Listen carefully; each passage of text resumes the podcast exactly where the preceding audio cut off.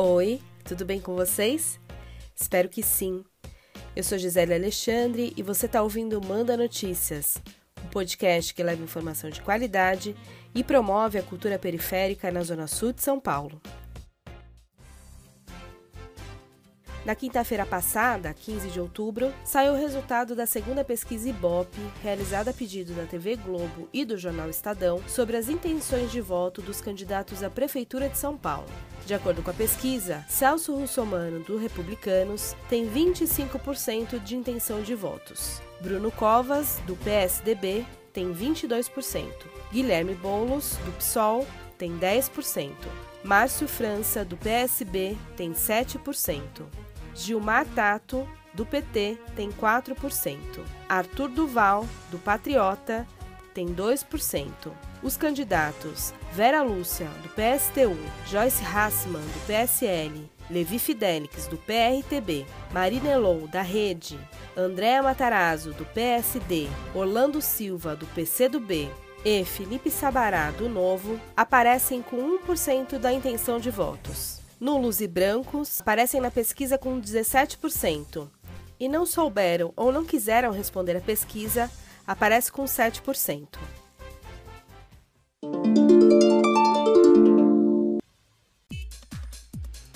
No episódio de hoje, eu vou trazer de forma resumida as propostas na área de transporte público dos três candidatos mais bem colocados na pesquisa, que foram registradas no plano de governo, documento que entrega ao Tribunal Superior Eleitoral quando o político dá entrada em seu pedido de candidatura. Para trazer essas informações, eu pesquisei nos documentos de cada um dos candidatos quatro palavras-chave: transporte, tarifa, frota e bilhete único.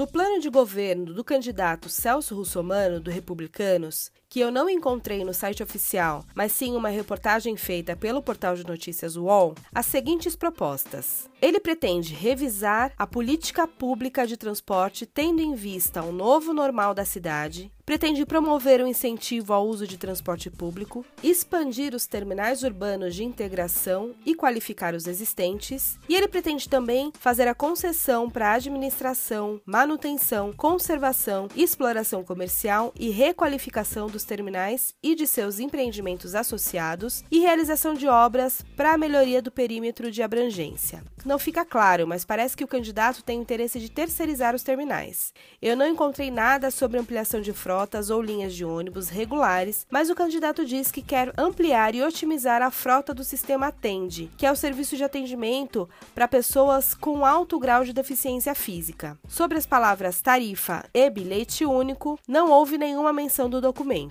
No plano de governo do candidato à reeleição Bruno Covas, do PSDB, nas diretrizes estratégicas o candidato diz que quer estimular o transporte público e ampliar novos meios para promover a facilidade e a agilidade de deslocamentos, incentivando também a transição para a economia de baixo carbono, com prioridade ao pedestre e à bicicleta. Sobre o bilhete único, o candidato diz que vai investir em um sistema ao mesmo tempo ambientalmente sustentável e altamente tecnológico, mas não dá mais detalhes de como vai ser isso. Ele também promete integrar diferentes meios de transporte, de bairros a terminais de ônibus e o sistema metroviário, e também promete criar o Aquático, o sistema de transporte público por barcos nas represas da cidade integrado ao bilhete único. Também não há menção da palavra tarifa e nem sobre ampliação de frotas regulares. As propostas do candidato Guilherme Boulos, do PSOL, para a área de mobilidade urbana e transporte são bem extensas, mas eu selecionei algumas das principais. Ele pretende projetar, coordenar e gerir o transporte público e a mobilidade na cidade, incluindo planejar e determinar onde o metrô será construído,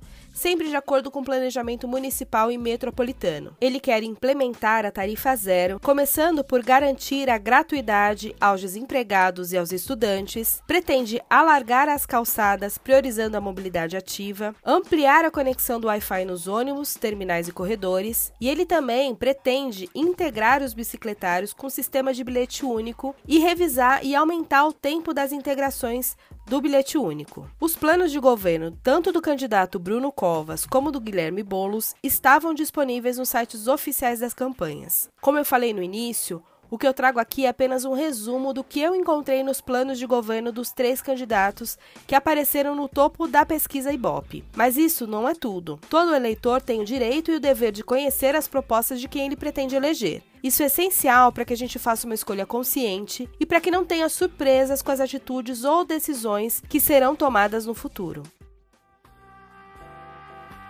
Eu vou ficando por aqui e volto em breve com outras notícias e mais informações.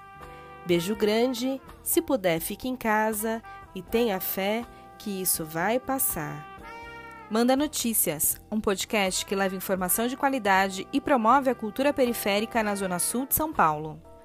A segunda temporada do Manda Notícias tem a direção de jornalismo e apresentação de Gisele Alexandre, a direção de arte de Mila Silva e a direção de áudio e produção de Rogério Gonzaga.